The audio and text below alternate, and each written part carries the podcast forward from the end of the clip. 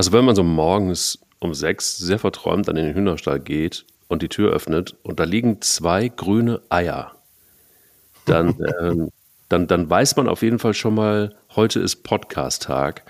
Und wenn man dann auch tatsächlich noch mal so ein bisschen durch die Gazetten streift, morgens so verträumt beim Kaffee, dann kann man nur sagen, es ist mir ehrlich scheißegal, was Trainer Wagner sagt. Es ist mir völlig egal. Es ist nur unverschämt. Ich laufe jeden Tag, ich mache schon, ich gehe schon nicht zum goldenen M und am Ende entscheide ich wirklich selber, wann, wann meine Zeit vorbei ist. Das ist mal klar. Ne? Ja, ja, ist klar. Max Kleis, ne? Ja. Hier, schön. Vier klar. Stunden deinen eigenen Instagram-Kanal bespielen, YouTube und sowas. Ja, ja, so ja. ist es, ne? Ja, das war's ja. für dich, Max. Ja, das war's.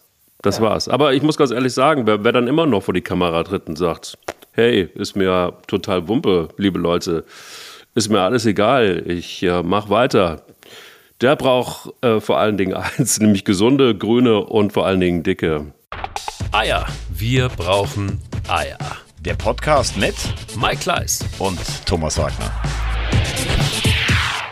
Ja, es ist wirklich kein Scherz, Thomas. Also heute Morgen äh, zwei grüne Eier. Also ich, wir haben grünlegende, ähm, äh, grün, grüne Eier legende Hennen und ähm, ähm, dunkelbraune. Ähm, heute Morgen waren es zwei grüne. Also es war wirklich tatsächlich, also grüner geht's gar nicht, würde ich mal sagen. Und äh, da sind wir schon bei Max Kruse. Was ist da passiert? Ja, äh, irgendwie hat man das Gefühl, es gibt eigentlich nur Verlierer und einen Halbgewinner, das ist Kovac. Ähm, es haben ja viele vorher schon gesagt, dass die beiden eigentlich nicht zusammen harmonieren. Der Trainer Kovac, der sehr viel auf Disziplin und Laufstärke achtet und der Freigeist und nicht austrainierte Max Kruse. Ähm, ja, das ist ja, aber das ist ja nun wirklich, also wenn du ihn, wenn du ihn siehst, er sieht nicht wie ein voll austrainierter Profisportler aus. Ich glaube, das will er auch gar nicht.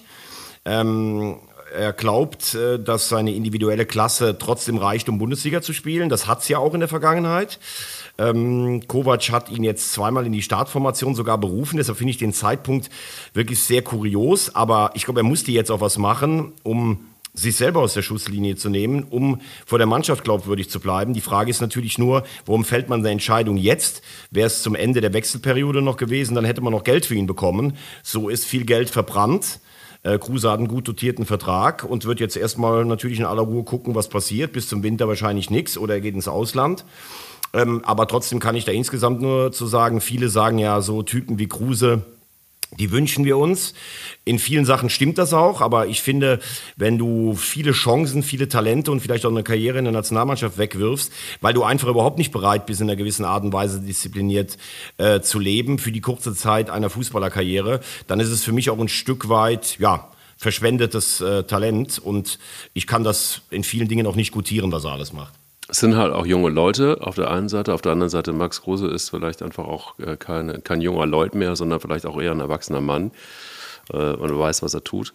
Ich bin bei dir, ich bin da auch so ein bisschen ambivalent. Auf der einen Seite braucht es eigentlich auch wirklich solche Typen für die Bundesliga. Das äh, glatt gelutschte Interview-Gesülze kann ich teilweise überhaupt nicht mehr ertragen.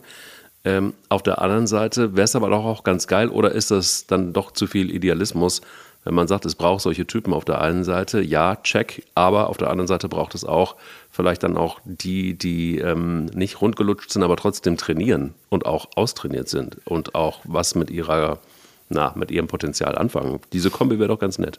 Genau, weil du kannst ja auch deine Meinung offen sagen, wie er es gemacht hat. Du kannst auch an Pokerturnieren äh, teilnehmen. Aber äh, zum Beispiel morgens um 5 Uhr irgendwie ähm, durch die Stadt zu streifen oder damals gab es ja auch mal einen Unfall um 5 Uhr, äh, obwohl er ja, also er ist ja einer, der keinen Alkohol trinkt oder sowas. Ähm, aber ist das professionell? Weiß ich nicht so. Und immer wieder sich so ein bisschen darauf berufen, ich bin halt anders, ich bin so ein Freigeist. Äh, ich finde, man kann auch Freigeist sein, indem man trotzdem fit ist. Und äh, ich glaube, in der Mannschaft wurde das auch kritisch gesehen, ähm, weil ein Max Kruse muss natürlich auch ein Mindestmaß haben an Fitness. Und um Gottes Willen, der war jetzt nicht schuld, dass die, ähm, dass die so schlecht gespielt haben. Aber ich glaube, er ist jemand, der... Ja, in der Kabine, wenn es nicht so richtig rund läuft, dann kann er eine Kabine entweder aufwecken oder aber er kann auch teilweise nerven. Und ich glaube, für meine Begriffe gefällt er sich zu sehr in der Rolle des Desperados. Aber ich finde, ein paar Grundvoraussetzungen müssen schon auch erfüllt sein. Eigentlich schade, weil ich halte ihn für einen genialen Fußballer. Sag mal aber vielleicht noch abschließend, dann können wir das Thema Max Kruse auch wirklich tatsächlich dann auch auf die Seite legen. Aber wie kann es sein, dass der dann noch irgendwie vor kurzem in der Startaufstellung stand und jetzt tatsächlich keine Rolle mehr spielt? Also was ist ja, da passiert? Gab es da noch mal irgendwas? Nö, das glaube ich nicht. Äh, es war wahrscheinlich so, dass Kovac hat sehr viel versucht. Er hat immer wieder die Startformation verändert. Äh, am Anfang, das sagen zumindest die Menschen, die ich kenne, die häufiger in Wolfsburg sind, hat er auch Brücken gebaut für Kruse, ähm, der zwei Einsätze von Anfang an hatte. Und ähm, sie haben es versucht. Aber es hat auch äh, keine Ergebnisse. Entschuldigung. So, Entschuldigung. Das war wahrscheinlich, weil ich zu früh am Hühnerstall war heute Morgen. Ähm, ja, es hat, keine, es hat keine Ergebnisse gezeitigt und es hat die Mannschaft auch nicht besser gemacht. Und ich glaube, dann war es auch wirklich an der Zeit, dass Kovac eine Entscheidung getroffen hat und jetzt gesagt hat, er wird einfach nicht mehr spielen. Das ist dann letztlich auch konsequent, aber da ist jetzt nichts in der Woche vorgefallen. Okay, dann lassen wir einfach Max Kruse den Pokerkönig der Bundesliga werden und kümmern uns um jemanden, der am Boden zerstört ist. Der, wenn es stimmt, eine 15 Millionen Ablöse aus Chelsea mitnimmt und äh, am Boden zerstört, vielleicht dann doch das Schmerzensgeld mitnimmt und äh, sich äh, irgendwann wieder berappelt. Ich, du, merkst schon an, an, meinen Worten, dass ich mir ein bisschen auf die Zunge beißen muss. Ähm, Mann, ey, so ist halt das Geschäft, aber es ging sehr schnell damit, äh, Tuchel. Hätten wir, glaube ich, beide nicht so richtig auf dem Zettel gehabt, oder? Ja, also mir fallen da mehrere Sachen äh, dazu ein. Erstens mal die besondere Leistung von Jürgen Klopp, der jetzt schon seit sieben Jahren beim FC Liverpool erfolgreich ist, was wirklich eine Seltenheit ist. Aber da ist halt auch die Clubführung sehr geduldig. Ich glaube, dass Liverpool eine gute Clubführung hat. Bei Chelsea hat sich das Ganze geändert. Da gibt es einen neuen Besitzer nach der Ära Abramovic. Ähm, ich glaube Tuchel auch, dass er am Boden zerstört ist, weil ich schon den Eindruck hatte, dass er sich auch mit Chelsea und mit dem Verein, mit den Fans schon identifiziert hat. Er hat im ersten Jahr Riesenerfolge gefeiert. Ähm, und da ist es auch egal, ob du 15 oder 50 Millionen bekommst, weil er ist ja schon ein absoluter Workaholic, der meiner Meinung nach übrigens immer so ein bisschen also sein Image ist schlechter, als der eigentlich so als Typ ist. Ich habe ihn tatsächlich mal nach seiner Zeit in Mainz, hier in Köln, in einem Café durch Zufall getroffen. Eine Stunde über Fußball mit dem geredet. Also völlig guter Typ eigentlich, der ja immer so, wenn man, wenn man ihn so sieht, man denkt, wie viel will der Mann noch abnehmen? Also da ist das Gegenteil zu Max Kruse irgendwie. Mhm. Ähm, und äh, ja, Chelsea hat teuer eingekauft, das muss man sagen, hat einen Saisonstart hingelegt in der Premier League, der sicherlich nicht äh, Chelsea-like ist. In Zagreb darfst du eigentlich auch nicht verlieren in der Champions League. Aber ich hätte Tuchel schon zugetraut, diese Mannschaft zusammenzubauen. Er war letztes Jahr in zwei Pokalfinals, er ist Dritter geworden in einer ganz schwierigen Phase. Viele wussten ja gar nicht, wie geht es überhaupt mit Chelsea weiter. Hat die Spieler beieinander gehalten, er ist auch sehr beliebt im Kader. Ähm, also da muss ich schon sagen, das ist eine, eine, eine schwierige Situation. Und ich meine, gekrönt wird das Ganze natürlich, wenn der neue Besitzer ihm vorschreiben will, in welcher Taktik er zu spielen hat. Interessanterweise im 4-4-3. Das heißt, plus Torwart wären das zwölf Spieler. Also scheinen die neuen Besitzer von Fußball jetzt auch nicht ganz so viel zu verstehen. Ja, im, wie siehst du es tatsächlich, dass er sich dann über Twitter äußert? Also ich meine, gut, wir wissen jetzt irgendwie, dass Twitter ja die neue Bild ist. Insofern ähm, wird es da als erstes stehen und ähm, finde ich aber trotzdem irgendwie ein bisschen strange. Ähm, mag sein, dass er da vielleicht einfach auch einen Moment äh, gebraucht hat und dass seine Berater dann irgendwann gesagt haben, so jetzt muss es raus. Ähm, ist es tatsächlich ähm, einfach nur für dich so als Journalist, als Sportjournalist und als jemand, der, der ja, ich weiß nicht, wie viele äh, Trainer und Spieler du schon vom Mikro gehabt hast, aber ähm, ist das für dich ähm, ein Zeitgeist oder ähm, hätte man das dann doch anders lösen müssen? Also ich finde es ein bisschen strange, dass wirklich so, solche Sachen dann einfach auch über Twitter rausgeblasen werden, ähm, dass er sich dann nicht irgendwann aber auch zeitnah dann irgendwie doch, das hat ein bisschen gedauert, äh, bis er dann ähm, sich dann geäußert hat. Also so ganz ohne scheint das nicht gelaufen zu sein. Und ähm, ja, der neue Clubbesitzer ist auch tatsächlich nicht genannt worden in den Twitter-Post. Insofern scheint da dann doch einiges vorgefallen zu sein und das innerhalb von kurzer Zeit. Also deshalb bin ich auch bei dir übrigens. Ähm, äh, bevor du vielleicht gleich dir auf die Frage antworten kannst, bin total bei dir. Man kann die Leistung von Jürgen Klopp gar nicht genug schätzen. Ähm, denn ähm, im Moment sieht es ja in der Tabelle auch nicht so gut aus, aber trotzdem bleibt da alles ruhig und trotzdem schätzt man ihn und trotzdem lässt man ihn weiterarbeiten. Ja, ich finde, ähm, er wird entlassen. Ähm, er lässt das erstmal sacken und schreibt dann über Twitter, das ist halt die Plattform heute, ähm, praktisch seine Abschiedsworte auch an die, an die Clubgemeinde Chelsea, an die Fans. Und ich finde das völlig okay. Ähm, er tritt auch nicht nach für meinen Dafürhalten, sondern es ist halt genau wie du sagst, die feine Spitze, indem er natürlich den neuen Besitzer nicht erwähnt, mhm. weil da hat es ja wohl nicht gestimmt. Und ähm, für mich kommt schon glaubwürdig rüber, dass er sich da, glaube ich, in Chelsea schon viel länger eine Zeit hätte vorstellen können oder bei Chelsea. Also ich finde das völlig okay. Das ist sauber. Du, du äh, gibst da ein paar Abschiedsworte, erklärst auch nochmal, wie viel dir an den Leuten und am Verein liegt und äh, machst aber jetzt irgendwie keine Vorwürfe in irgendeiner Richtung. Also für mich total sauber. Gut, sauber finde ich es nicht so richtig, was sich da in Stuttgart anbahnt. Was ist denn da passiert? Also hat man so ein bisschen äh, hinter den Kulissen, seit äh, Alexander Werle beim VfB Stuttgart ist, hat man da so ein bisschen auch Machtkämpfe zwischen Misslintat und, und, und Werle vielleicht? Dann plötzlich taucht aus dem Off, für mich zumindest, ähm, ein äh, Triumvirat auf, nämlich aus Philipp Lahm, aus Semmi Kedira und Christian Gentner die ähm, eine Rolle plötzlich beim VfB Stuttgart einnehmen sollen, beratenderweise, ähm, die sich mir nicht so richtig erschließt. Vor allen Dingen, dass plötzlich drei ehemalige Spieler, die von Alexander Werle so als Kompetenz mit reingeholt werden, so hat er das ja gesagt, dass man einfach auch nochmal so ähm, ehemalige Fußballspieler explizit haben wollte. Ähm, stärkt sich da jemand selbst und äh, schafft Verbündete oder ist das tatsächlich zu viel Strategiegeplänkel von Rosamunde Kleis?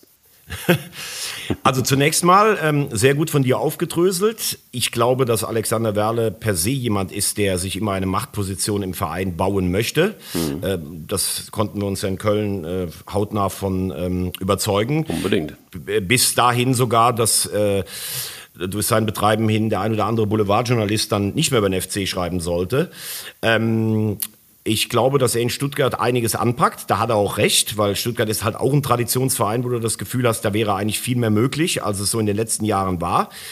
Ähm, allerdings, indem du so ein Kompetenzgremium äh, da aus dem, äh, aus dem Hut zauberst, direkt mit Dreien, mhm. da fragt man sich natürlich schon, inwiefern das mit Misslintats Arbeit korrespondiert, der ein sehr selbstbewusster ähm, von sich durchaus auch eingenommener äh, Sportchef ist, ja. der immer ein Diamantenauge hatte, ähm, der allerdings in der, ne, das muss man schon sagen, der hat tolle Spiele entdeckt, aber der ist sicherlich auch kein einfacher Typ.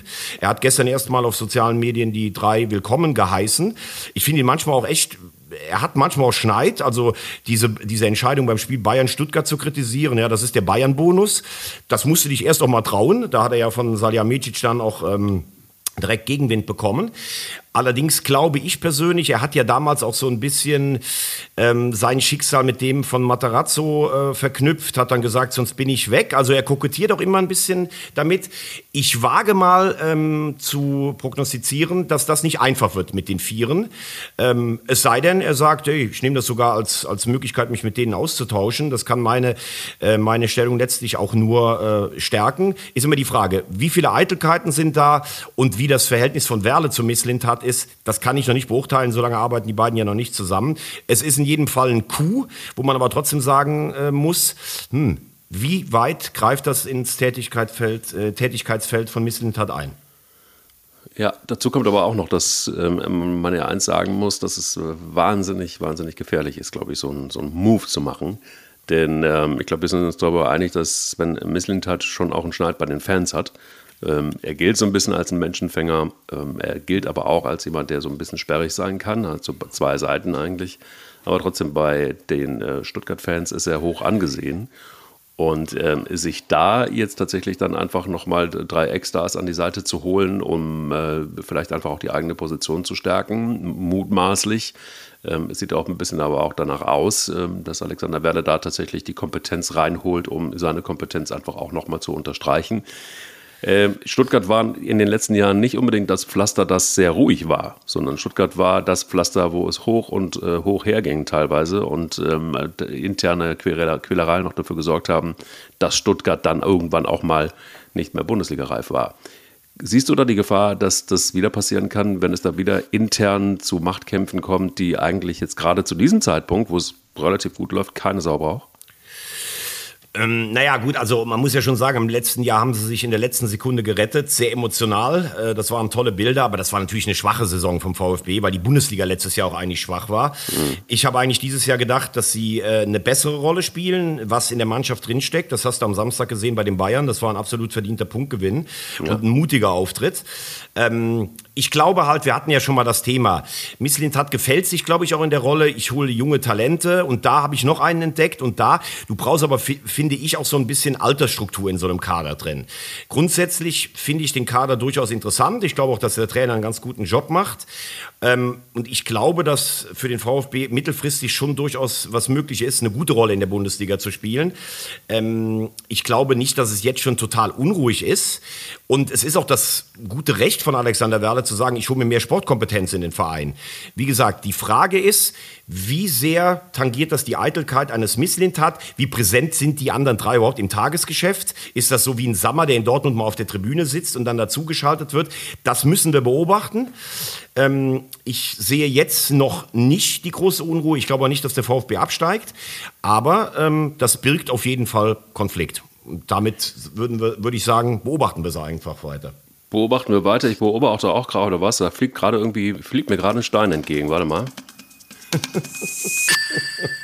Zack. Siehst wir haben wieder so Werbung. Wir haben wieder Werbung und äh, herzlich willkommen zurück, Wintec, die schon mal unser Partner waren. Und das ist ja auch wirklich ein Ding, das uns sehr viel Spaß gemacht hat. Ich hoffe, ähm, euch da drüben bei Wintec auch, dass wir äh, immer mal wieder die Möglichkeit hatten, äh, auch Steinschläge in der Windschutzscheibe zu fixen, oder? Ganz genau, vor allen Dingen mit äh, dem speziellen Harz, der ja auch äh, umweltverträglich ist, in über 300 Filialen. Und das Beste für Leute wie dich und mich, Steinschlag, passiert ja schon mal morgens auch beim Eier holen. Und dann zack, Anruf, könnt ihr meinen Wagen abholen oder kriege ich einen, Leih einen Leihwagen von euch? Also Service einfach top. Wintec, unser Partner. Genau, sehr, sehr, sehr gut. Und vor allen Dingen, du hast ja auch einen Ersatzwagen, das finde ich ja richtig gut. Also das ist tatsächlich was, was, was, was wichtig ist. Und äh, wenn die so ein Ei in die Windschutzscheibe fliegt, naja, mein Gott, dann, äh, äh, dann, dann brauchst du nicht unbedingt Eier, aber Eier brauchst du auf jeden Fall, äh, wenn du dann weiterfährst mit so einem Riss in der Scheibe. Das ist sehr unangenehm. Das hatte ich irgendwie einmal. Und da bin ich auch einmal übrigens aus der Waschanlage rausgeflogen. Ich hatte so einen Riss in der Scheibe und da sagte er, nee, nee, nee, Kollege, äh, geht nicht. Wäre ich da bei Wintec vorher vorbeigefahren, hätte es mal vorher fixen lassen. Ähm, dann wäre das Auto auch sauber. Dann wäre das Auto auch sauber. So, also auf www.wintech.de gehen und äh, alles klar machen für, euren, für euer Ei in der Scheibe. So, so mal. So, und jetzt kriegst du noch ein Ei ins Nest gelegt. Du warst ja so oft Zinne diese Woche. Wir müssen noch kurz über RB sprechen. Das ist wirklich, diese, dieser Verein ist wirklich so, dass ich jetzt erstmal an dieser Stelle gerne sage, den, den brauche ich in der Bundesliga einfach nicht. Das ist für mich wirklich eine einzige, eine einzige Farce mittlerweile. Ähm, und zwar, ich kann dir auch genau sagen, warum. Seit Gewinn des DFB-Pokals ist es so, dass die Herren Minzlet und KKG wirklich, glaube ich, auf einem Level. Du hast gerade, äh, ganz kurz nur, du hast gerade Minzlift hat gesagt. Du meinst es sicher Minzlaff und hat, den wir eben hatten. Stimmt. Ich bin, du hast vollkommen recht. Du hast vollkommen recht. Ich bin so auf Zinne. Merkt man das jetzt schon? Nein, merkt man überhaupt nicht. Nein. Ich, ich habe Schaum vom Mund, deshalb also Minzlaff. Ja. Ähm, dass man da plötzlich auf ein Level abgehoben ist. Ich muss selber über meinen Quatsch lachen. Ähm, das, das ist einfach nicht mehr eins. Das ist ja schlimmer als beim ersten FC Köln, wo du, wo du immer das Gefühl hast, jetzt hat man mal irgendwie so ein bisschen was erreicht und schon muss es tatsächlich die Champions League sein. Und wenn das nicht funktioniert, dann geht das aber auch rucki zucki, dass da Köpfe rollen.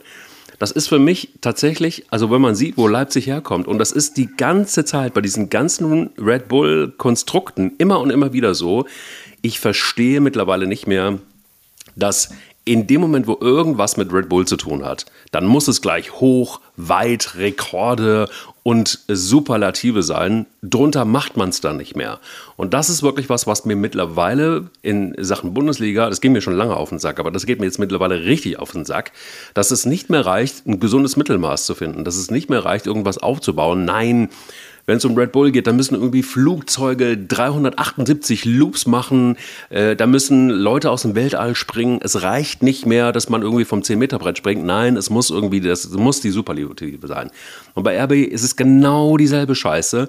Es einmal so ein bisschen was gewonnen und schon ist man im Grunde genommen angekommen in der Super League, die es noch nicht gibt. Es ist einfach Wahnsinn. Es ist total abartig und ich kann es auch nicht mehr ertragen und ich kann auch dieses Gescharre nicht mehr, nicht mehr ertragen dieser, dieses ganze Theater um Herrn Eberl, wenn die so viel Kohle haben, wenn RB wirklich auf dieser Welle des Wahnsinns schwimmt, dann sollen sie noch da verdammt noch mal rauskaufen. Dann sollen sie einfach die ganze Kohle aus Österreich nehmen und, ähm, und Gladbach bezahlen und dann haben sie Eberl. Und dieses ganze geschachere Strategiegequatsche hinter den Kulissen, weil Max Eberl eigentlich schon angekommen ist bei RB, da geht es ja nur noch um die Kohle, zieht er Marco Rose hinter sich her, was schon mal eine beschissene Entscheidung gewesen ist. Und ähm, nur damit die beiden wieder zusammenarbeiten können, das ist irgendwie so glasklar, das Ganze. Das ist so berechenbar. Das ist so ein, ein, ein, weiß ich nicht, ein, äh, so, so, ein solches Gift für die Bundesliga, was da passiert. Ich kann es nicht mehr ertragen. war heute Morgen zu viel Cholesterin in deinen Eiern drin oder was? Das ist ja Wahnsinn. Das waren, grüne Eier haben, haben, haben sehr viel äh, Potenzial, würde ich sagen. Nee, es ist wirklich gut mittlerweile. Ich kann es nicht mehr, ich, ich halte es nicht mehr aus mit diesem Verein. Ich weiß auch nicht mehr, was man dazu sagen soll. Das ist sportlich teilweise wirklich sehr okay. Wir können da jetzt auch gleich mal auf, der, auf das Spiel vom Wochenende gehen.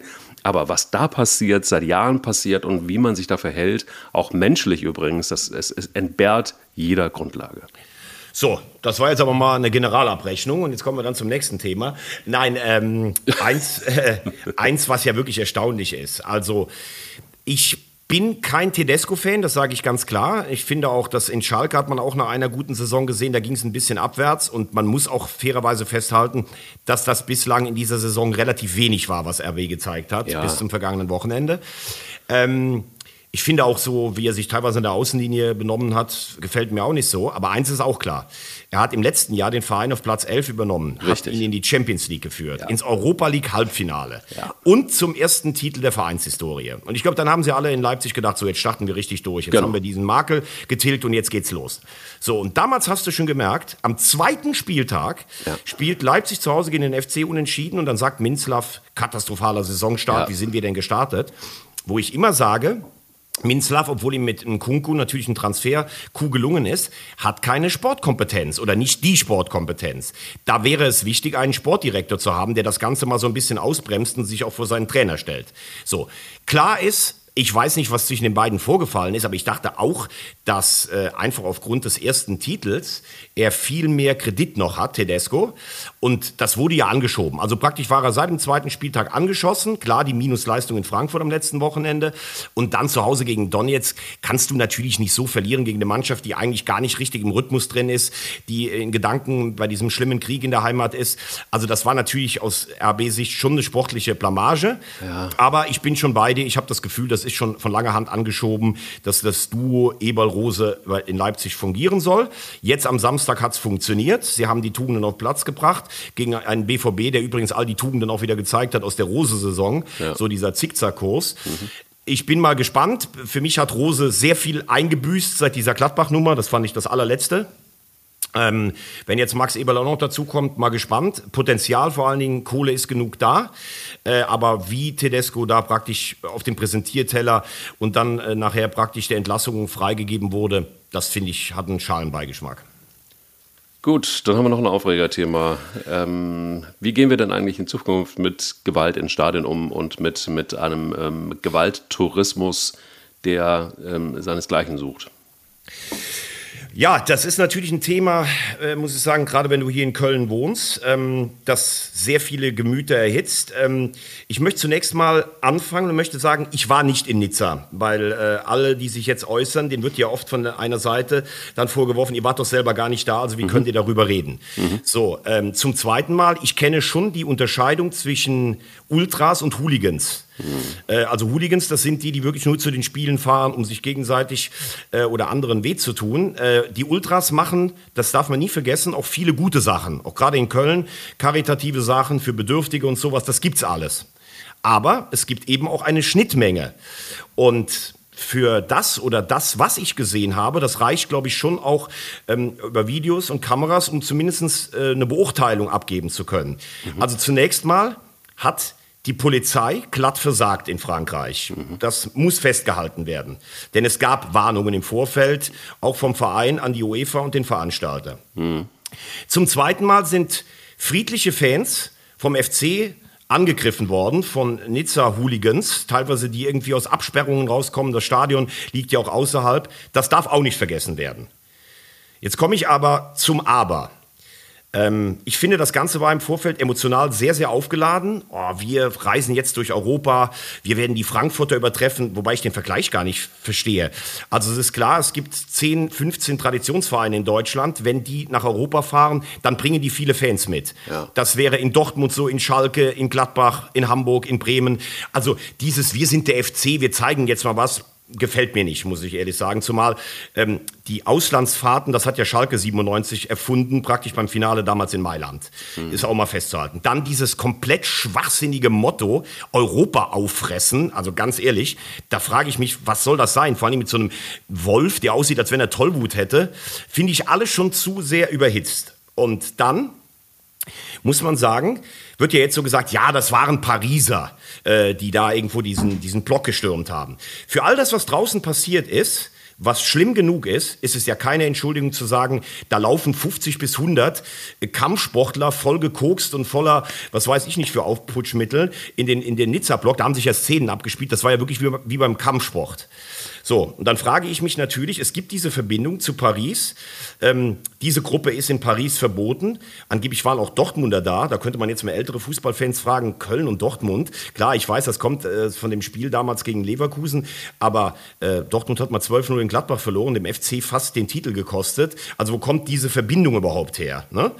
So, und wenn ich das dann alles zusammenhole, äh, dann ist es mir so, dass es gibt ähm, der Verein hat über 230.000 Strafe zahlen müssen. Beim U21-Spiel gegen Essen wurde, äh, gegen Oberhausen wurde letzt abgebrochen, weil irgendwelche Ultras oder was, wie gesagt, aus der Schnittmenge, vielleicht waren es auch Hooligans, ich weiß es nicht, eine RWO-Zaunfahne runtergerissen haben, kostet der zweiten Mannschaft den Abstiegskampf vielleicht die, die Punkte. Letztes Jahr gab es ein Spiel in der Youth League, da haben Kölner Huls den Platz in Genk gestürmt, weil Genk eine Fanfreundschaft mit Borussia Mönchengladbach hat. Da wurde das Spiel von 18-Jährigen fast abgebrochen, die völlig verängstigt in der Kabine saßen. So. Ähm, es, der Verein war lange unter Bewährung für Dinge, die in, in London vorgefallen sind. Und wenn ich das alles zusammenhole, dann muss ich am Ende auch mal sagen, du kannst diese Leute doch ganz klar identifizieren auf diesen Videos. Und da würde ich jetzt auch echt mir wünschen, das, was viele in, in Nizza auch gemacht haben, dieses Wir sind Kölner und ihr nicht, dass Leute sogar mutig waren, denen die Masken runterzureißen und die zu filmen. Da brauchst du echt Zivilcourage. Das nötigt mir allen Respekt ab. Dass einfach jetzt sich die Kurve auch selber mal säubert, dass die sagen, nee, das geht so nicht. Wir wollen das einfach nicht mehr und ähm, dass der Verein, der Verein muss auch handeln. Der, der Verein hat lange weggeguckt in der, in der Vergangenheit. Der Dialog war jetzt besser. Aber auch wenn Christian Keller, da sage ich noch im ersten Moment, das war am Donnerstag direkt unter dem Eindruck dieser ganzen Sachen, sagt, naja, unsere Fans wurden draußen auch angegriffen. Ja, das stimmt. Aber der Verein muss jetzt auch dafür sorgen, was ist da im Stadion passiert. Die Leute kannst du identifizieren. Und ich befürchte, wenn ich gestern halt dann noch das Banner sehe, was vor der Südkurve hängt, das hätte der Verein abhängen müssen. Diese Solidarität Solidaritätsbekundung zwischen zwischen Kölner Gruppen und dieser Pariser Gruppe. Also ich will damit am Schluss sagen, der Verein ist gefordert, auch die Kurve ist gefordert, denn es kann nicht sein, dass es am Ende heißt, ja, das war nur Schuld der Polizei, das war nur die Schuld von Nizza und dann sind ein paar Jungs aus Paris dahin gelaufen und zwei, drei Verwirrte von uns sind mitgelaufen. Es waren übrigens auch die, die damals in Gladbach in diesen Maleranzügen den Platz gestürmt haben. Also das ist mir ein bisschen zu weich gespült, wenn ich jetzt höre, ja, ihr wart ja nicht in Nizza dabei, ihr könnt euch darüber kein Urteil erlauben. Ja, könnte man fast den Eindruck haben, dass du heute Morgen am Hühnerstall warst. Aber ähm, ich, ich, ich bin in vielen Teilen bei dir. Was mich bei dieser ganzen Gemengelage wirklich ähm, fast traurig gemacht hat, war ein Bericht ähm, bei fc.com. Das war wirklich bitter, wenn du da nämlich dann einfach mal eine Momentaufnahme nimmst von Menschen, die in den Blöcken gewesen sind und die geflüchtet sind, die um ihr Leben gerannt sind und versucht haben, äh, französische Ordner dazu zu bewegen, die Tore aufzumachen, damit Menschen da raus können. Menschen mit Kindern, äh, äh, auch ältere Menschen, die jetzt irgendwie nicht mehr so flink auf den Beinen waren. Denn wer sind denn die Mitgereisten? Das sind ja nicht nur junge Leute, die vor Kraft strotzen, sondern das sind auch teilweise Familien. Und als ich das gelesen habe, habe ich gedacht, habe ich wirklich so Gänsehaut von innen gekriegt und habe gedacht, das kann so nicht sein. Das kann einfach so nicht sein. Wenn Gewalttourismus wenn dem nicht Einhalt geboten wird, und zwar massiv, und ähm, wir können es ja auch tatsächlich mal beim Namen nennen, ähm, es geht da um die wilde Horde, es geht da um Ultras, es geht da um äh, die, die dann teilweise vielleicht einfach auch ihren Laden nicht im Griff haben. Es geht nicht nur darum, finde ich, dass ein Vorstand da gefordert ist und dass es vielleicht da auch eine ganz klare Kante gebraucht hätte. Die habe ich tatsächlich wirklich vermisst. Ähm, ich finde, ähm, bei dem tollen Job, den Christian Keller macht, ähm, was äh, man kann ihn mit Kommunikation nicht alleine lassen. Das funktioniert einfach nicht, das merkt man auch. Da ist er überfordert und ich finde, ähm, ein Vorstand, ja, klar, der muss jetzt natürlich wirklich erfinderisch werden und muss, finde ich, eine klare Kante zeigen. Aber wenn ich eine wilde Horde einfach auch nur in irgendeiner Form ernst nehmen will in Zukunft, dann müssen die einmal feucht durchwischen und müssen dafür sorgen, dass das nicht mehr passiert. Und dann muss da ein Dialog gesucht werden. Und ich weiß auch, dass es bei der Wilden Horde äh, durchaus Leute gibt, die, die, die sehr vernünftig sind, mit denen man sprechen kann und auch sprechen muss, damit das nicht passiert. Denn wenn das weitergeht und wenn nochmal diese Momentaufnahme, was da geschrieben stand, was ich da gelesen habe, das war wirklich eine Qualität, wo ich dachte, okay, ähm, da sind Ängste am Start gewesen, ähm, wo man teilweise Vergleiche zur Laufparade gezogen hat und äh, äh, so nach dem Motto, so Denkanstoß, wenn die Tore nicht geöffnet worden wären, wenn Menschen einfach in Panik geraten wären ähm, und sich gegenseitig dann totgetrampelt hätten, was wäre denn dann gewesen?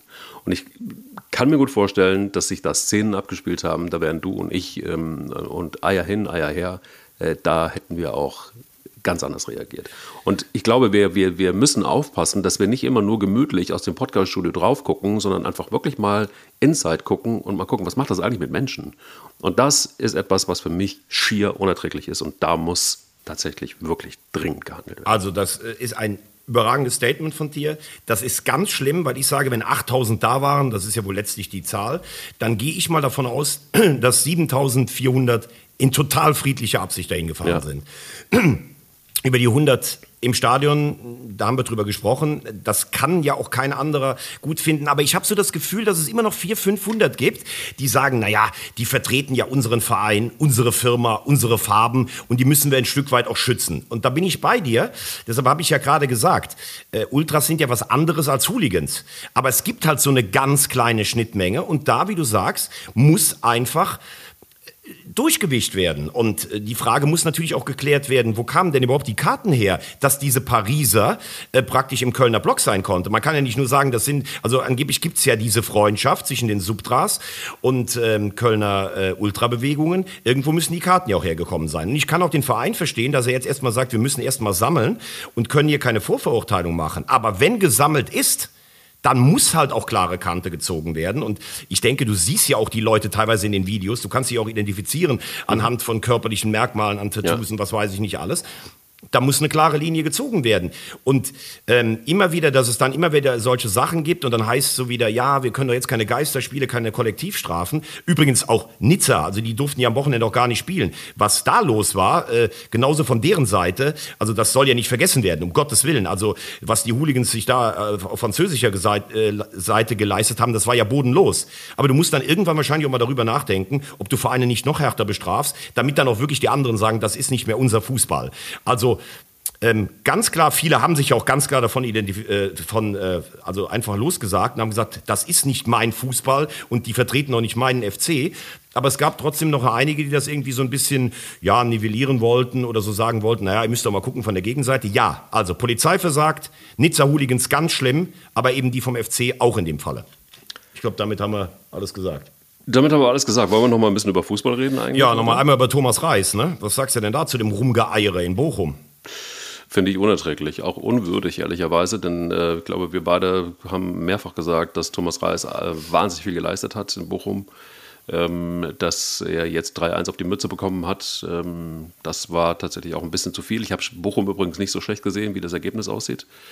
Ähm, Schalke hat okay in Fußball gespielt, Bochum auch. Und ähm, das, ein Unentschieden wäre für mein Dafürhalten total in Ordnung gewesen. Es war ein schlimmes Spiel, also ich fand es tot langweilig ähm, bis dann hinten raus äh, ein paar Tore gefallen sind. Aber äh, das mal beiseite. Ich finde tatsächlich wirklich, so gehst du nicht mit einem Trainer um, der tatsächlich für Bochum einiges geleistet hat. Also entweder es passt nicht mehr, und das scheint ja schon äh, zumindest in der Sommerpause irgendwie irgendwas schiefgegangen zu sein, was auch immer da passiert ist. Ähm, oder aber man lässt es. Übrigens äh, gilt das für mich auch für Kramer bei Schalke. Ähm, auch da ist es ja so, dass es Stimmen gibt, die, die jetzt langsam lauter werden. Ähm, jetzt hat er sich ein bisschen gerettet mit dem 3-1. Ähm, aber auch da war der war von Anfang an nicht gewollt, so richtig bei den Fans auf Schalke. Ähm, jetzt wird es da auch wieder ein bisschen dünner. Also ich finde dieses unwürdige, den unwürdigen Umgang mit verdienten Trainern ähm, finde ich, find ich komisch. Auf jeden Fall bei, bei, bei Reis, lass uns da mal bleiben. Das ist etwas, wo ich äh, große, große Bauchschmerzen habe und dann hätte man sich vielleicht einfach vor ein paar Spielen früher schon trennen müssen und hätte einen äh, würdigen Nachfolger finden müssen und hätte Thomas Reis dann in den verdienten ähm, nicht Ruhestand, sondern äh, Bochumer Ruhestand vielleicht äh, geschickt. Aber so kann man es nicht machen, finde ich. Also, äh, zunächst mal über Frank Kramer und Schalke haben wir schon gesprochen. Ja. Ich sage nach wie vor, finde ich eine schwierige Wahl, aber mit dem Sieg ist er natürlich jetzt erstmal, also die haben jetzt nach sechs Spielen sechs Punkte, äh, das ist völlig okay. Äh, Spiel war nicht gut, aber Schalke hat es dann in der zweiten Halbzeit irgendwo auch erzwungen. Mhm. Wieder individuelle Bochumer Fehler. Deshalb sage ich, geht dieser Sieg in Ordnung. Ein Punkt für Bochum wäre aber auch durchaus drin gewesen. So. Und das ist ja mal das grundsätzliche Problem, dass der VfL Bochum eigentlich außer bei der 0-7-Packung gegen die Bayern in jedem Spiel hätte eigentlich was mitholen können. Und dass die Saison extrem schwer wird, weil dir eben Mannschaften wie Bielefeld oder Fürth fehlen im letzten Jahr, wo man sagt vor der Saison, okay, das ist wahrscheinlich ein natürlicher Absteiger. Das war auch klar. Für mich vom Etat und auch von der Mannschaft her Bochum natürlich Abstiegskandidat Nummer eins. So, und dann hast du ja eigentlich nur eine Chance. Du musst die totale Geschlossenheit leben. Was da alles vorgefallen ist im Einzelnen, das weiß ich nicht, aber man sieht es ja. Schinzi Lords weg, Reis wackelt. Ähm, Reis hat wohl in der Sommerpause heftig mit Schalke verhandelt. Da muss man dann natürlich auch sagen, da kann ich eine gewisse Verstimmung auch verstehen von Vereinsseite. Also er hat das ja auch am Anfang so ein bisschen dementiert, musste das nachher dann einräumen. Auf der anderen Seite muss ich sagen, wenn du so eine hervorragende Arbeit leistest wie Reis in Bochum, ist es klar, dass auch andere Vereine auf dich aufmerksam werden. So. Und dann hätte man meiner Meinung nach sagen müssen, okay, wir halten das Ganze jetzt bei, Geschlossenheit war unsere Stärke und du könntest es auch jetzt noch machen. Du könntest jetzt sagen, so, die Saison wird brutal schwer, das wussten wir vorher. Wir möchten aber, selbst wenn wir absteigen, einen geordneten Übergang haben. Thomas Reis bleibt unser Mann, koste es, was es wolle. Das würde vielleicht dem Team nochmal einen Schub geben. Das würde Reis auch noch mehr in die Verantwortung äh, nehmen, als er das eh schon macht für den VfL Bochum. Jetzt würde er wahrscheinlich, ich rechne damit, dass er diese Woche entlassen wird, vielleicht heute schon. Und dann machst du es eigentlich so wie so viele Vereine. Mach es doch einfach mal wie Freiburg, geh mit dem Trainer in die zweite Liga, komm wieder hoch, gibt es keine Garantie für. Glaube ich, wäre für den VfL Bochum aber ein gangbarer Weg, weil man ja eh diese Nischenrolle besetzt zwischen Schalke und zwischen Dortmund und sowas und echt im letzten Jahr so aufgetrumpft hat. Das würde vielleicht alle nochmal zusammenschweißen. Neustart dann am Wochenende gegen den FC. Vielleicht kannst du noch ein paar Punkte holen. Ich glaube, dass du auch mit einem neuen Trainer große Probleme haben wirst, die Klasse zu halten. Dann kannst du auch den verdienten bei dir behalten, wäre mein Vorschlag. Befürchte aber, dass die Realität eine andere ist. Ja, also ich kann verstehen, was du sagen willst, aber auf der anderen Seite ist es doch auch ganz klar so, das Geschäft ist nun mal äh, relativ klar und deutlich. Das ist doch auch ähm, total legitim. Ich finde das immer albern, gerade im Fußball, wenn man dann sagt, ne, der hat aber mit Schalke verhandelt, mimimi, das, jetzt ist er nicht mehr unser Freund. Nein, die Frage also, ist ja nur, wie transparent war das, lieber naja, Mike. gut, aber es ist Also wenn, wenn du zum Beispiel eine Anfrage bekommst, verstehe ich so, dass du den Verein darüber informierst. Du, Schalke will mit mir sprechen. Ich finde, das ist ein attraktiver Verein. Das würde ich mir gerne anhören. Dann finde ich, darfst du auch als Vorstand des VfL Bochum nicht beleidigt sein. Die Frage ist natürlich nur, was haben die gedacht? Äh, wenn Schalke da anfragt, dann sagt er direkt nein. Oder hat er sie nicht darüber informiert? Das wissen wir ja nicht. Also da können wir jetzt auch nicht Reis verteidigen, weil wir da nicht dabei waren. Das stimmt. Okay, dann warten wir es ab. Also ich denke, in den nächsten Minuten wissen wir mehr, vielleicht sogar noch während des Podcasts, aber ähm, kann natürlich auch wirklich sein, dass das jetzt äh, Geschichte ist. Wer ist der Nachfolger von, von Reis in Bochum? das weiß ich, das kann ich nicht sagen. Ähm, da möchte ich jetzt auch noch nicht drüber spekulieren. Ich hoffe trotzdem, dass er es bleibt. Ja. Ähm, aber ansonsten werden wir natürlich dann nächste Woche drüber reden. Aber jetzt haben wir, finde ich irgendwie auch interessant, wir haben einen Podcast geschafft ohne die Bayern und ohne Dortmund. Muss man auch mal hinkriegen, ne? Muss man hinkriegen. Wir können das aber auch noch nachlegen, denn äh, Julian Nagelsmann äh, muss aufpassen, äh, schreibt das ein oder andere Blatt online ähm, ähm, und ähm, ich bin dabei. Also wenn man in die, das reinhört, was da in der Kabine los sein soll bei Bayern München momentan, ist es so, dass Julian Nagelsmann tatsächlich äh, zumindest gut aufpassen muss, dass er das noch irgendwie unter Kontrolle hält. Ähm, denn ich glaube, da gibt es Kräfte einfach auch in der Kabine, die sind schon auch gewaltig. Und ähm, das 2-2 in Stuttgart war jetzt etwas so, wenn man äh, Thomas Müller im Interview gesehen hat, der war richtig angefressen. Ähm, der hat dann auch tatsächlich solche Sachen gesagt wie, naja, also irgendwie die Kritikfähigkeit innerhalb äh, der Mannschaft, die sollte man jetzt dann tatsächlich doch mal irgendwie überprüfen. Ähm, also der hat schon äh, ganz klar gesehen, dass das Spiel nicht unbedingt ein Spiel gewesen ist. Äh, das hätten die Bayern, um es mal auf den Punkt zu bringen, auch äh, 2 zu 3 verlieren können. Denn da gab es ja auch äh, letztendlich eine Entscheidung, die vielleicht äh, das ganze Spiel ganz geändert hätte. Und wenn sie verloren hätten, ich glaube, dann hätte es in, in München an der Sebener Straße heute Morgen ganz schön Kopfschmerzen gegeben. Wie siehst du es? Ja gut, da muss man natürlich immer auch ein Stück weit sagen, wenn das Tor für Stuttgart gefallen wäre, das 1-1, das ist ja dann später gefallen, dann gehen die Bayern auch wieder in den Angriffsmodus über. Also dann läuft das Spiel auch wieder anders. Ich glaube, man kann jetzt nicht sagen, es ist 2-2 ausgegangen und der VfB hätte noch ein drittes Tor geschossen, also hätten sie verloren. Ähm, aber ich finde es interessant, wie schnell das geht. Vor mhm. drei Wochen haben wir hier gesprochen, die sind deutscher Meister, die filetieren alle in der Liga. Dann spielst du gegen Gladbach überragend, gewinnst aber nicht, weil du die Tore nicht machst. Dann spielst du so ein bisschen lala letzte Woche bei Union und jetzt spielst du plötzlich dann auch schlecht gegen Stuttgart und hast drei Unentschieden am Stück. Das ist für Bayern natürlich ein mittleres Erdbeben. Du hast jetzt Augsburg, Leverkusen und Dortmund in der Liga. Der Auftritt in der Champions League war souverän bei Inter. Ich glaube, das ist auch der Gradmesser. Ähm, ich glaube, dass es im Moment noch nicht eng für Nagelsmann wird, aber klar ist auch, so eine Saison wie im letzten Jahr, das war eine Enttäuschung. Ich glaube, die kann er sich nicht nochmal erlauben. Und er hat natürlich jetzt das Ding, er hat viele Stars im Kader, die wollen alle zur WM. Es gibt wenig Verletzte, das musst du moderieren. Ähm, das hat letzte Woche mit Thomas Müller zum Beispiel ganz gut geklappt. Bei dem einen oder anderen klappt es vielleicht ein bisschen weniger. Ähm, ja, und eins ist ganz klar, äh, also diese Serie darf sich nicht, darf sich nicht breit machen, denn wenn du nochmal unentschieden beim nächsten Mal spielst, dann hat der Gegner auch nicht mehr so viel Respekt vor dir. Und über allem schwebt die Frage nach der neuen, haben sie einen richtigen Torjäger? Auch das haben wir schon diskutiert, müssen wir weiter beobachten. So, jetzt haben wir aber noch eine besondere Rubrik zum Abschluss, lieber Mike. Ach so, du möchtest, du möchtest tatsächlich schon äh, Richtung Schluss kommen. Gut. Ja gut, ich meine, wir sind ja schon ein bisschen unterwegs, oder? Wir sind ein bisschen unterwegs. Ich könnte gefühlt in dieser Ausgabe ewig weitermachen. Es gibt so viele Sachen doch zu sagen. Ja. Eins möchte ich auf jeden Fall noch sagen. Ja. Denn ähm, wenn es einen Verein gibt in der zweiten Fußball-Bundesliga, ich muss es jetzt einfach, ich muss, ich muss, ich, ich komme gar nicht umhin, dann ist es der erste FC Kaiserslautern. Hast du dieses Spiel gesehen? Hast du dieses Spiel gegen Darm Darmstadt gesehen? Wahnsinn. Das war ein Fußballspiel, wo ich endlich mal wieder richtig, richtig Bock auf Fußball gekriegt habe. Geil, wie du den Betze lebst hier in diesem Podcast. Das ist Baby, wirklich Wahnsinn. ich bin so, ich bin immer noch geflasht. Ich muss du bist so Betze, ne? Oh. Ja, vor allem, das ist ja wirklich Spektakel. 4-4 gegen Magdeburg, 3-3 gegen Darmstadt. Ähm, ich muss echt sagen, Hut ab. Also gegen diese Darmstädter, die wirklich richtig stark sind, überhaupt so ein Ding zu drehen. Ähm, ja, und es macht einfach Spaß in lautern Fußball. Jetzt haben sie 13 Punkte schon. Das heißt, sie sind acht Punkte vom Relegationsplatz. Ich habe ja gesagt, die Mannschaft kommt sehr viel über Emotionen, sehr viel über Körperlichkeit, sehr viel über Kampf. Äh, und das ist gut, wenn du dann ein, Polster hast. Sie haben auch schon gegen schwere Gegner gespielt. Also mir gefällt das außerordentlich gut, äh, was die in Lautern machen. Ich habe ja eh eine Schwäche für den Roten Teufel, das weißt du. Und du hast ja von Anfang an gesagt, Relegation gegen den VfL Bochum. Sehe ich im Moment relativ undeutlich noch. Aber es ist einfach geil. Äh, die Roten Teufel machen Spaß. So ist es. Und was auch Spaß macht, ist die Fußball-WM, wenn man sich mal anguckt, was da alles so passiert ist von 1930 angefangen. Und wir wollen einfach mal eine, ähm, eine, kleine, eine kleine Serie beginnen, nämlich wir gucken einfach mal so ein bisschen auf Anekdoten, wir gucken mal so ein bisschen auf das, was gewesen ist äh, bisher in den Weltmeisterschaften, denn sie steht vor der Tür, sie ist umstritten, sie ist tatsächlich einfach auch was, wo sich, äh, wo man sich dran reiben kann. Wir reiben uns aber erstmal an denen, äh, die die schon passiert sind. Das ist auch ganz angenehm. 1930, 34, ähm, 38 und 50 wollen wir einfach mal so ein bisschen äh, zusammenfassen und gucken, was ist da eigentlich so ähm, äh, gewesen. Und ich äh, schmettere dir einen Namen zu, und zwar äh, Guillermo Stabile.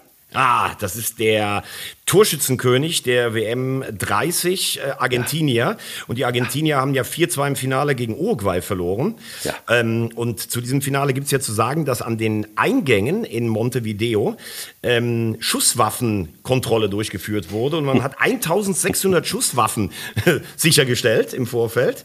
Und der belgische Schiedsrichter Langenus hatte darauf bestanden, er pfeift das Endspiel nur, wenn im Hafen von Montevideo für ihn ein Boot bereitsteht, das ihn ganz schnell wegbringen kann kann, äh, falls die aufgebrachte Meute hinter ihm her ist. Also es ist dann doch ruhig ausgegangen, aber ich finde, das sind natürlich Wahnsinnsgeschichten insgesamt. Wie auch, dass die vier europäischen Mannschaften, drei davon sind auf einem Schiff gefahren, die hatten dann 40 oder 50 Bälle dabei, dass sie auf dem Schiff trainieren konnten und irgendwann waren halt alle Bälle über Bord geflogen und die mussten sich, da kam irgendwie, glaube ich, der jugoslawische oder der französische Torwart, der kam an, der hatte sieben Kilo Übergewicht nach der Überfahrt.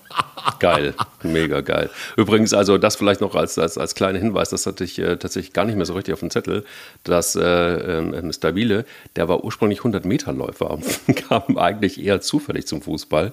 Ähm, und zwar äh, war es so, dass nämlich aufgrund seiner mangelnden Technik hat er erstmal nur in den Reservemannschaften gespielt, ähm, aber dann hat er sich tatsächlich dann doch ins Nationalteam äh, gesteigert. Interessant finde ich tatsächlich, wenn man, das hat man ja gar nicht mehr so richtig auf dem Zettel, also ich, du natürlich schon, weil dich weckt man ähm, morgens auf und Michael Leopold, ähm, äh, den du von der Bank geholt hast in der letzten Ausgabe. Danke nochmal, lieber Leo, dass du hier ähm, einen Wahnsinnstipp nach dem nächsten abgegeben hast, in, in Rosamunde-Manier fast schon. Hat mich schön paniert, absolut. Ab, aber richtig paniert. Ähm, äh, du bist natürlich genau, Leo hat es gesagt, jemand, der, der, der, der alles weiß, der, der jeden, jeden, jeden Wechsel quasi bis auf 1930 zurück von der Bank ins Spiel rein äh, mit Sicherheit zumindest weiß, wenn er etwas nachdenkt.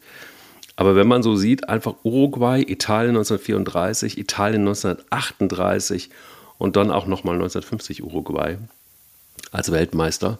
Ähm, das sind ja, gut, Uruguay spielt heutzutage ja quasi überhaupt gar keine Rolle mehr. Nö, das stimmt ja nicht. Das stimmt also, nicht. also im Sinne von äh, äh Weltmeisterschaften. Ja, aber trotzdem, Sie waren im Halbfinale 2010.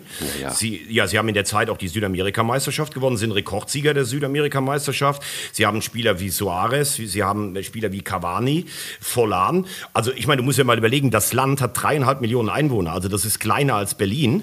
Äh, ja, dafür finde ich das schon mehr als beachtenswert. Übrigens zu damaligen Zeit, die sind ja vorher zweimal Olympiasieger auch noch geworden, als es noch keine WM gab. Deshalb mhm. haben die Urus immer vier Sterne auf ihrem Trikot, weil sie sagen, wenn es keine Weltmeisterschaft gab, waren die Olympischen Spiele die Referenz.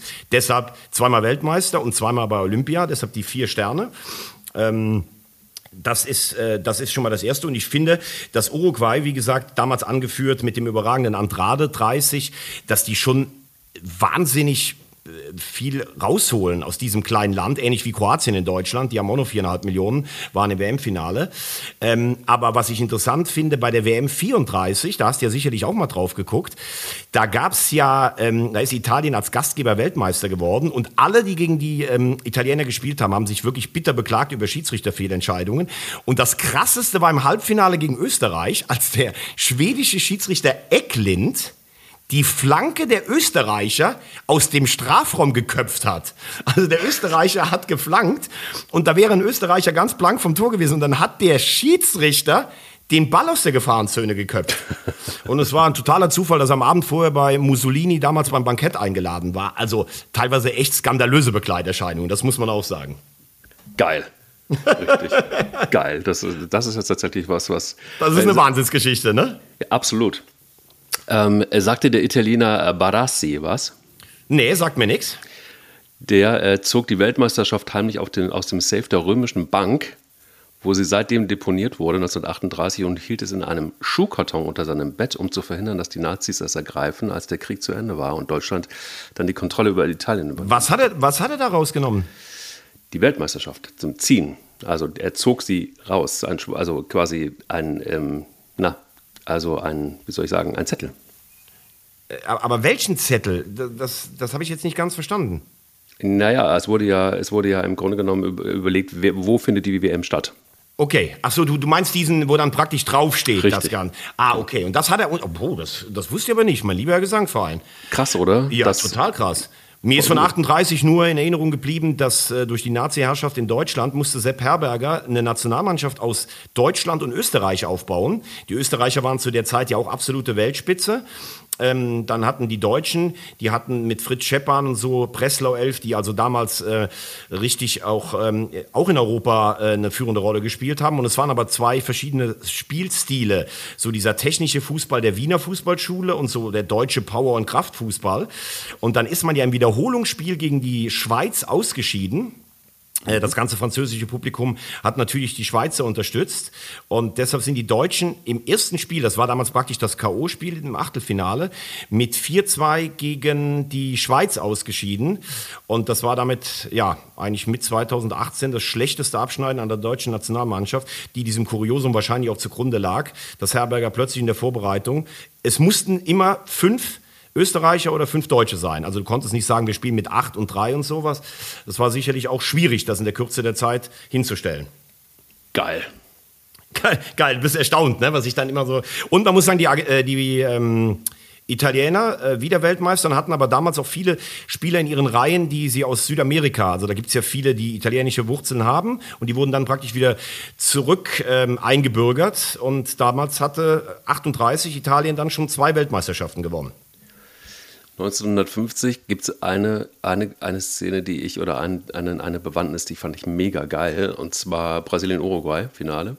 Ähm, und ähm, in Brasilien war es so, da hat sich das ganze Land auf eine riesen Party vorbereitet, und zwar elf Limousinen, die die Namen der einzelnen Spieler auf den Seiten hatten, äh, von Barbosa äh, nach Chico. Und ähm, durch die Straßen von Rio war dann eine Parade organisiert worden, also praktisch ein zweiter Karneval, wenn man will. Und überall war ein Banner mit der Aufschrift ähm, Hommage an die Weltmeister zu sehen. Ähm, also ein, ein, ein Riesentheater, wie man das wahrscheinlich nur in Brasilien kennt. Aber diese elf Limousinen, die finde ich, äh, die, das fand ich sensationell. Ja, äh, auch sehr erstaunlich, muss man sagen. Also es war ja gar kein richtiges Finale, sondern es war eine Finalrunde der vier Gruppensieger. Mhm. Es ging aber im Spiel Brasilien-Uruguay eben um den Titel. Brasilien hätte einen Punkt gereicht. Im Stadion waren 225.000 Zuschauer, obwohl, glaube ich, nur 160.000 zugelassen werden. Es gab nach Abpfiff, und das ist kein Scherz, es gab Selbstmorde da haben sich brasilianische Zuschauer, die so entsetzt waren, einfach vom Oberrang in die Tiefe gestürzt. Ähm, der brasilianische Torhüter Barbosa, der wohl beim 2-1 nicht so gut aussah, hat versucht 1994 ins WM-Quartier der Brasilianer zu kommen, seiner Nachfolger. Die haben ihn nicht reingelassen, weil sie gesagt haben, äh, du bringst uns nur Pech.